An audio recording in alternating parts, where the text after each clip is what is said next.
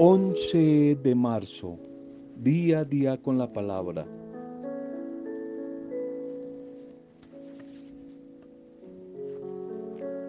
Vitaminas espirituales que nos acompañan, nos animan a vivir esta experiencia cuaresmal, estos 40 días que nos van a llevar a la Pascua. Nunca te avergüences de intentar emprender algo, de hacer algo, de realizar algo, aunque muchas veces no se dé, aunque muchas veces fracases, porque solamente aquel, aquella que nunca ha fracasado, es porque también nunca ha intentado hacer nada, nada. Ánimo, no te avergüences, no te desanimes. Si has intentado realizar algo y no lo has hecho, si has caído, levántate, vuélvete a levantar, vuélvelo a intentar.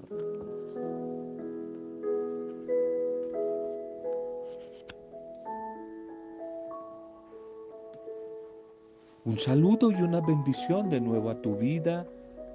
Un saludo y una bendición a las familias, las pequeñas comunidades, diferentes comunidades, grupos que ya por estos días están volviendo a la comunión, están volviendo a la realidad, a volverse, a volvernos a encontrar.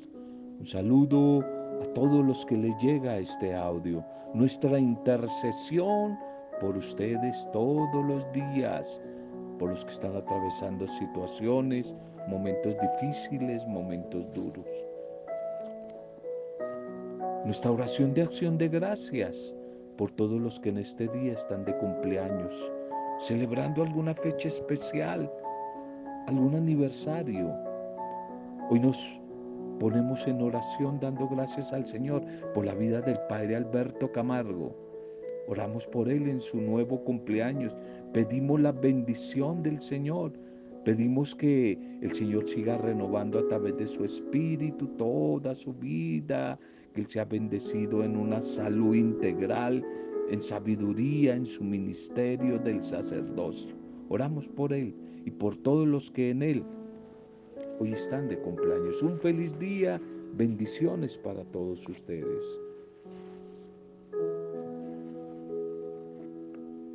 Segundo mensaje para hoy. Limpiando la ventana del alma. Limpiando la ventana del alma. Evangelio de Mateo 7, 1, 2. No juzguen para que no sean juzgados, porque con el juicio con que ustedes juzguen a los demás, serán juzgados y con la medida con que ustedes midan a los demás serán medidos. Limpiando la ventana, la ventana del alma en este tiempo de cuaresma, ejercicios concretos, prácticas de vida en esta cuaresma. Limpiar la ventana del alma, del corazón, de los ojos, de los malos pensamientos. Se cuenta de dos amigas dos grandes amiguis que conversaban muy amenamente en la sala de una de las casas de ellas, mientras miraban por la ventana en dirección a un jardín de al frente, un jardín de la vecina. Y esa vecina era justamente la cuñada de una de estas dos amigas. Y esta mujer, que era observada y no se daba cuenta, colgaba su ropa al sol, ignorando que la estaban observando. Y su cuñada exclamó un poco como aterrada, amiguis, mira qué desordenada es y qué sucia es mi cuñada. Mire esa ropa tan sucia y así la cuelga. Creo que ella sabe muchas cosas, pero no sabe nada de lavar la ropa, es que es muy desordenada, muy sucia. La amiga al escuchar esto se levantó y se acercó a la ventana, al cristal, a la ventana, para observar mejor. Y después de unos segundos de examinar, lo que veía a través del vídeo.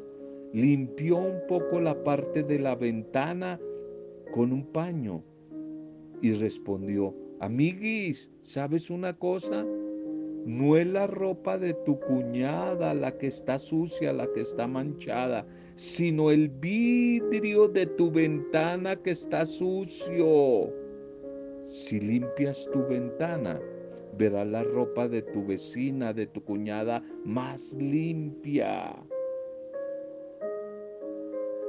En una situación parecida, análoga, Jesús el Señor un día exclamó en Mateo 7:3, ¿y por qué te fijas en la astilla que tiene tu hermano en el ojo y no le das importancia a la viga que hay en el tuyo? En otras palabras, el Señor dijo, nunca, nunca podrás ser objetiva, objetivo en el juicio que emitas sobre los demás, sobre la conducta ajena, si eres tan displicente al juzgar tu propia conducta. Cuando más limpio sean tus pasos, más despejada estará tu visión para ver mejor y para aceptar a los demás, para aceptar a tu prójimo. Los ojos de una persona son como una lámpara que alumbra el cuerpo. Por eso, si miran con ojos sinceros y amables, la luz entrará en su vida. Pero si sus ojos son envidiosos, egoístas, orgullosos, vivirán en completa oscuridad. Dice el Señor en Lucas 11:34. Qué injustos que a veces hemos sido en la vida. Al, hablar mal del otro, al juzgar, al criticar, al condenar sus acciones, sin primero atrevernos a ver, a conocer sus motivaciones y segundo, hemos mirado a través del cristal sucio, la ventana sucia de nuestra vida, nuestra manera de pensar, la visión que tenemos de la vida, nuestras palabras negativas. Esa ventana sucia de nuestra vida que nos impide realizar una crítica optimista. Primero, eso es cuaresma, eso es cuaresma, operación atrevernos a limpiar nuestra vida, nuestra alma, nuestra mente, tanta gente muy religiosa, pero muy mal pensada. Limpiar la ventana de nuestra vida través de la oración con la sangre de Cristo derramada allí en la cruz. Veremos que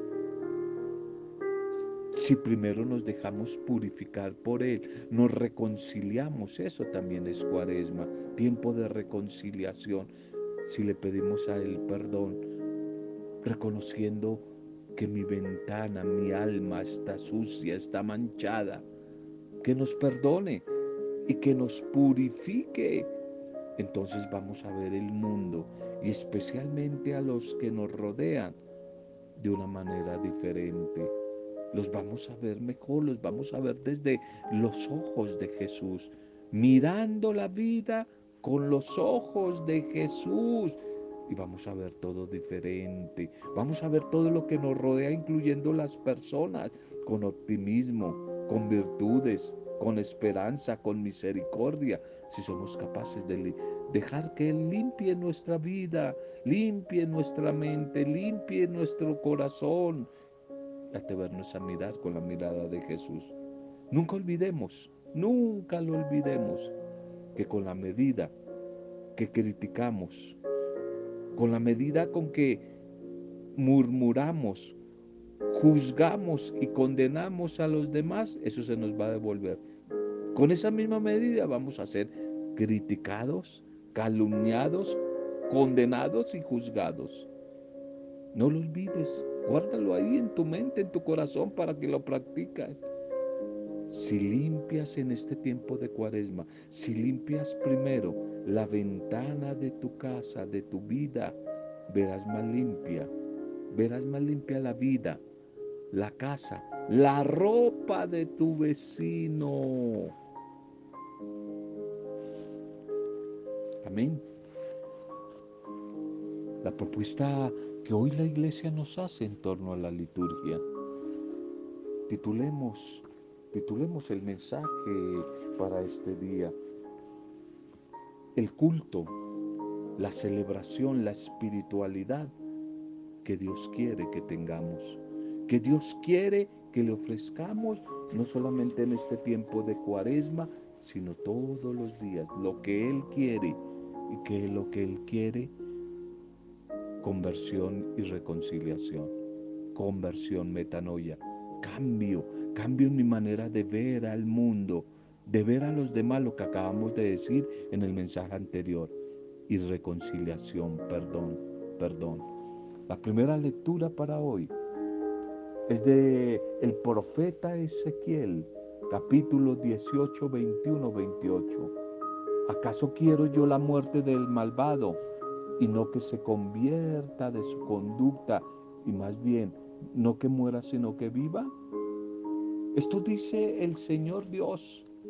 Si el malvado se convierte de todos los pecados cometidos y observa todos mis preceptos, practica el derecho y la justicia, entonces ciertamente vivirá y no morirá. No se tendrán en cuenta los delitos cometidos por la justicia que ha practicado. Vivirá. ¿Acaso es que quiero yo la muerte del malvado? Oráculo del Señor Dios. Y más bien no que cambie, que se convierta de su conducta y que viva. Si el inocente se aparta de su inocencia y comete maldades como las acciones detestables del malvado, ¿acaso podrá vivir? No se tendrán más en cuenta sus obras justas, sus obras buenas. Por el mal que hizo y por el pecado cometido, morirá. Y ustedes insisten, no es justo el proceder de nuestro Dios, del Señor. Escucha, casa de Israel. ¿Es injusto mi proceder? ¿No es más bien su proceder el que es injusto? Cuando el inocente se aparta de su inocencia, comete la maldad y muere. Muere por la maldad que cometió. Y cuando el malvado se convierte de la maldad que hizo y practica ahora la justicia y el derecho, él salva su propia vida. Si recapacita y se convierte de los delitos cometidos, ciertamente vivirá y no morirá. Vivirá y no morirá. Amén, amén. Este profeta Ezequiel expone en esta primera lectura el principio de la responsabilidad personal de cada uno, mujer y hombre, tanto en el pecado y la culpa como en la conversión y la salvación. Antiguamente los judíos creían, pensaban que Dios castigaba la culpa de los padres en sus hijos y en los demás descendientes. Y Ezequiel viene a corregir esa falsa idea. Ezequiel corrige ese pensamiento erróneo. Qué triste que todavía hay gente en esta época que siguen pensando eso la ley de la retribución, que el profeta Ezequiel la condena porque es falsa y Jesús en el Evangelio también la va a rechazar. Y a la vez el profeta quiere como enfatizar la responsabilidad de cada persona. Es una responsabilidad personal. No hay que echarle la culpa a los tatarabuelos, bisabuelos, de lo que yo estoy viviendo hoy. Es una responsabilidad personal. Y por eso el profeta proclama la misericordia infinita de Dios. que quiere la conversión, el cambio de vida, el arrepentimiento de todos los malvados, no para que mueran, sino para que vivan. Y adicionalmente el profeta enseña como unos caminos, como unos parámetros que deben guiar el deseo, el empeño de conversión del ser humano, en la cuaresma especialmente. Guardar los preceptos divinos, practicar la justicia y el derecho. En otras palabras, asumir los compromisos de la fe hacia Dios, pero también de compromiso en la misericordia, solidaridad hacia los semejantes, hacia el prójimo. No se puede separar desde el Antiguo Testamento, no se puede separar la espiritualidad a Dios con la espiritualidad al hermano el compromiso con Dios y el compromiso con el hermano. Amor al hermano, amor a Dios, amor a Dios, amor al hermano. Son indisolubles, no se pueden separar. La fidelidad y perseverancia en el camino, ese camino del bien, es fundamental en la vida del creyente. Porque así como el malvado puede convertirse, arrepentirse, corregir para ser perdonado, y de esta manera salvado. Lo contrario le puede pasar al que se creía bueno, al justo, que creyéndose muy bueno, abusa de su libertad y un día se desvía de la senda correcta. Y entonces dice el profeta que puede morir en su pecado si también no se arrepiente. De tal manera que la opción por el bien no se hace de una vez para siempre. Hay que renovarla día tras día, en cada decisión, en cada comportamiento, a cada, a cada momento. La conversión, la conversión y la reconciliación, que es el gran objetivo eh, al que apunta la cuaresma apunta la cuaresma, pero que debe ser un objetivo de todo cristiano todos los días, en toda época, no solamente en cuaresma, ni en, ni en adviento, ni en navidad. Y en este capítulo 18 de Ezequiel encontramos ese avance en la revelación divina. Ese avance muy importante en cuanto quiero enfatizar que la salvación es personal y de la misma manera el error que se cometa es personal. No tenemos que echarle la culpa a los demás. No tenemos que echarle la culpa a los padres, a los hijos de mi caída. Es una opción personal. Debemos responder ante Dios por nuestra propia conducta. Hasta ahora quizás era muy fácil para el pueblo israelita justificar su pecado como una herencia recibida de sus antepasados. Pero ha llegado el momento ya de asumir la propia responsabilidad en el pecado, que no solo afecta al individuo que lo comete, sino también, también a toda la sociedad. Por eso Dios a través del profeta invita al pueblo a rehacer el camino, a enderezar los pasos, y eso es la cuaresma, a cambiar de mentalidad, metanoia, convertirse y dejarse reconciliar por Dios. Porque es que a la final del Señor, del Señor Dios, es que viene la misericordia. Cuando la conversión es sincera, Dios la ve y Dios le tiene, no le va a tener en cuenta al pecador su vida pasada, y lo perdona sin condiciones. Pero también si el que iba por el buen camino se aparta de él, se hará responsable sin echarle la culpa a los demás ni a Dios de su propio pecado. De tal manera que estamos todos desde esta primera lectura, en este tiempo de cuaresma, a dejar de culpar a otros por nuestras propias fallas y a reconocer con nuestra mala conducta que la mala conducta nos aleja de Dios, de su bendición y que le hace daño a los demás, le hace daño a la familia. De que se pega, se pega. Por eso se habla de un pecado personal que afecta a la familia, pecado familiar, y el pecado familiar afecta a la sociedad. Y afecta a la iglesia, la iglesia como parte de la sociedad. Por eso necesitamos convertirnos. Necesitamos definitivamente convertirnos. El Evangelio para hoy, Mateo 5, 20, 26.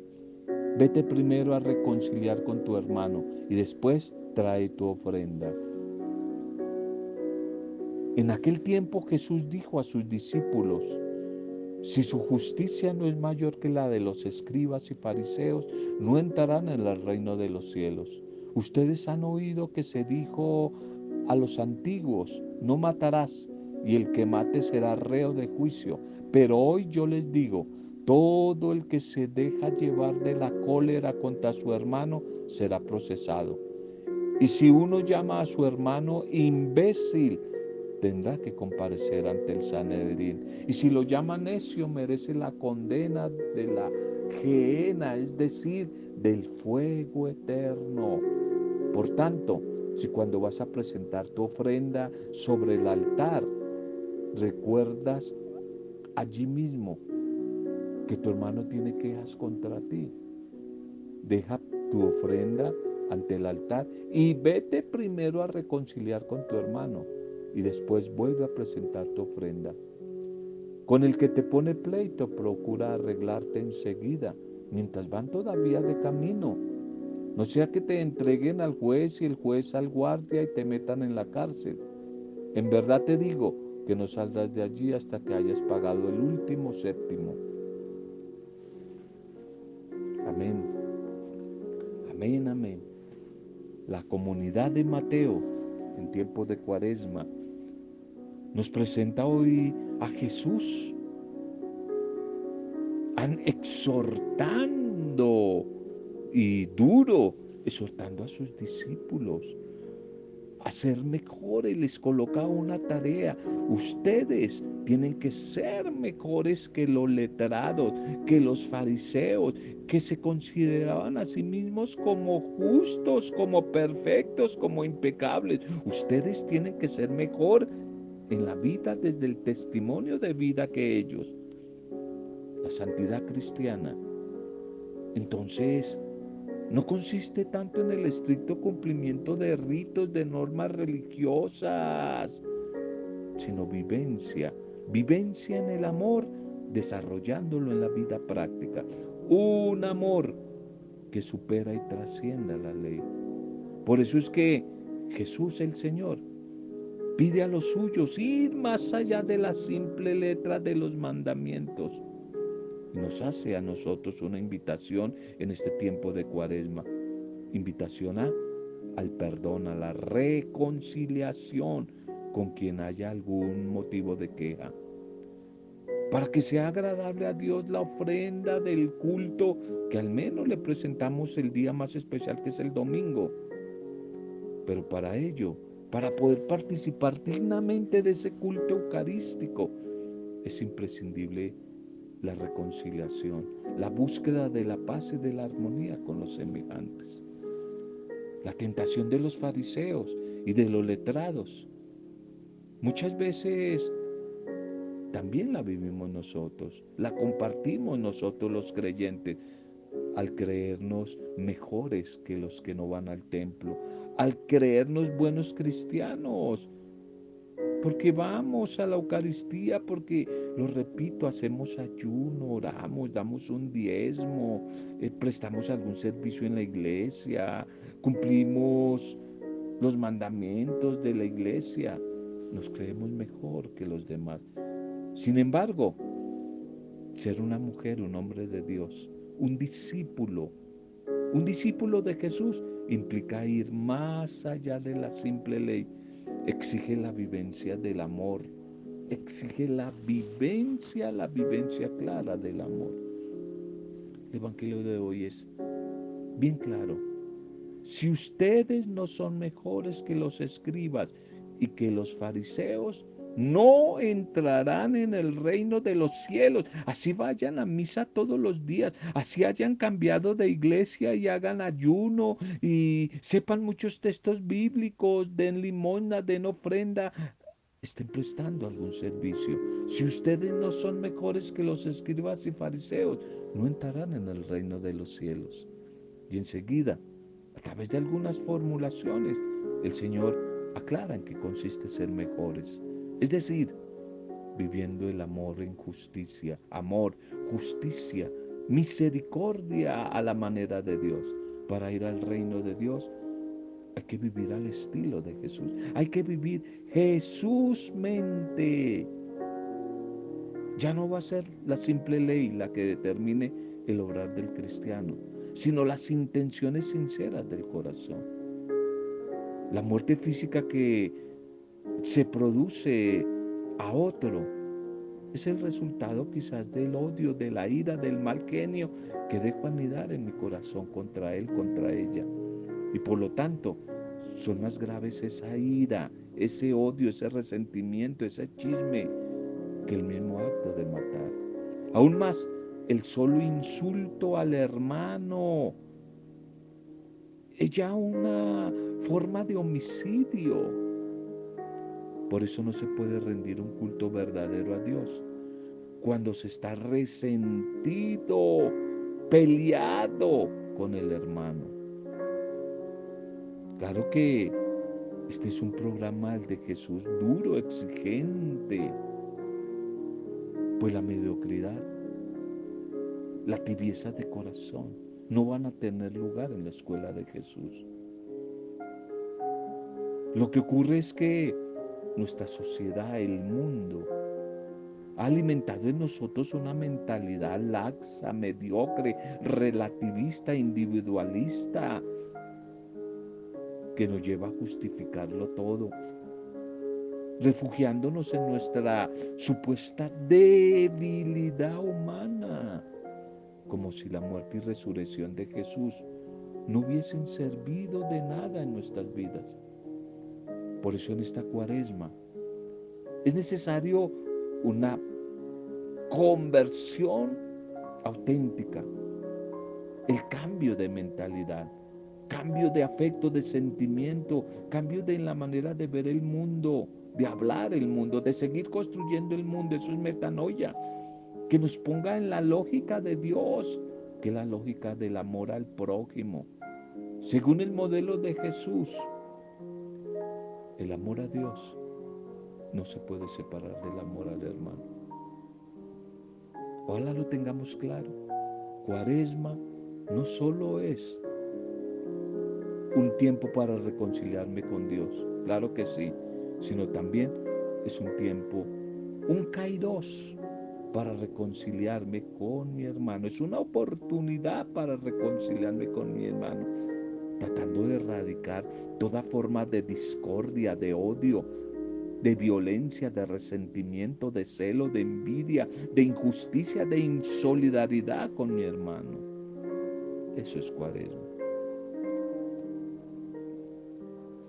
Pidámosle al Señor que nos llene de su espíritu para que nos atrevamos a seguir buscando, luchar por ese objetivo.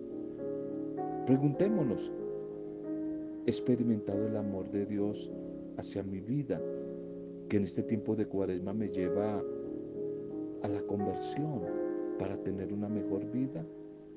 ¿A qué doy más valor? ¿A cumplir la ley, la ley del templo o a vivir el amor? Señor, gracias. Gracias por tu mensaje de hoy, por tu bendita palabra, Señor. Te alabamos, te bendecimos por tu grandeza, por tu poder, por ese amor tan bondadoso, compasivo que tienes a todos los seres humanos. Gracias por ofrecernos hoy tu plan de salvación. Ese que nos quiere llevar a la victoria en este en la próxima Pascua desde este tiempo de Cuaresma. La victoria, la victoria sobre el pecado, la victoria sobre la muerte allí en el sacrificio de tu cruz, Señor. Concédenos a nosotros, tus discípulos y discípulas, a tu comunidad, a la iglesia, ser continuadores de tu trabajo, ser verdaderos testigos de tu amor y ser comunicadores de tu generosidad, de tu perdón, de la reconciliación, de la caridad cada mujer, cada bautizado, cada hombre, Señor, obremos conforme a tu voluntad. y todos tengamos la capacidad de honrarnos mutuamente, reconciliándonos unos con otros, para que seamos instrumentos de paz y de bendición para nuestra sociedad, para nuestro mundo tan convulsionado con tanta guerra, odio, injusticias en esta época, Señor. Gracias, Padre, por haber enviado a tu Hijo Jesús al mundo para bendecirnos. Gracias, Señor. No permitas que nada ni nadie nos distraiga de la misión que tú nos has encargado, de ser mujeres y hombres pontífices del perdón, del amor, del perdón y de la reconciliación. Gracias, Señor, que a través de la palabra que hoy nos has regalado, sean bendecidas cada vida, mujer, hombre, parejas, familias, personas solas, sean bendecidas las comunidades, los grupos, las pastorales, las parroquias, las iglesias. Que sean bendecidos, Señor. Sean bendecidos todos los que sufren. Todos los que sufren, los que están pasando momentos duros, difíciles, los que nos piden oración, aquí los colocamos. Cautivos, desplazados, desempleados, enfermos, familias en etapa de duelo. Que sean bendecidos todos los que como el Padre Alberto Camargo hoy están de cumpleaños, que sean bendecidos, sean bendecidos en el nombre tuyo, Padre Dios Creador. En el nombre tuyo, Jesucristo, Señor, Salvador, Rey nuestro, camino, verdad y vida. Y en tu nombre, Espíritu Santo, dador de vida nueva, intercesor. Amén, amén. En compañía de María, nuestra buena madre, Roberto Zamudio de Diario.